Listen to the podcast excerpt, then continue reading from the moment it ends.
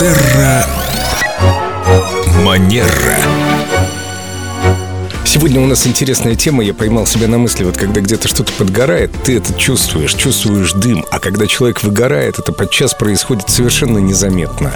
И совершенно невозможно понять, что этот человек выгорел, что у него проблемы. И сегодня мы начнем некую серию программ про выгорание, как помочь тем людям, как не навредить и как помочь себе, конечно же. Доброе утро, Виктория. Доброе утро. Кто из нас не горел на работе? Начальник хвалит, говорит, ой, ты такой эффективный сотрудник, ты готов всю себя отдать выкладываешься на 100%, а человек потом пяу пяу пяу пяу все, он уже не может работать так эффективно. И все, до свидания, не нужен. Да, к сожалению, так часто бывает, и как точно отметил Семен, зачастую это происходит незаметно.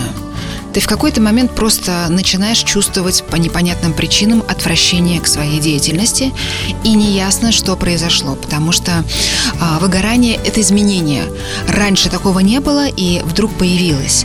А если говорить о том, как это может проявляться, кто вообще находятся в группе риска, это люди как работающие и люди, которые не работающие. То есть, например, а, мамочки в декрете, домохозяйки, они тоже находятся а, в зоне риска.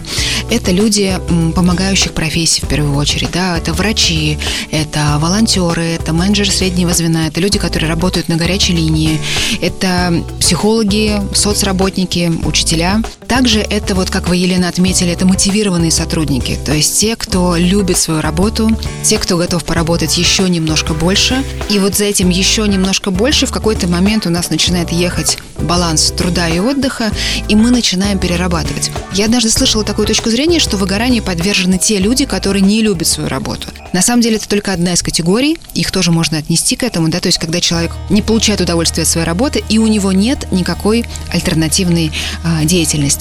Также в зоне риска выгорания это люди, у которых ненормированный рабочий график, например, фрилансеры или предприниматели, мамочки в декрете, как я уже упоминала, да, и домохозяйки, потому что их деятельность, она как правило, незавершаемая. Что значит это, да? То есть нельзя помыть посуду или вымыть полы навсегда. У тебя эта работа постоянно продолжается.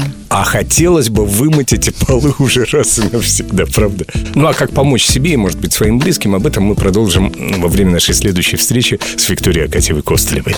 До новых встреч. Терра Манера.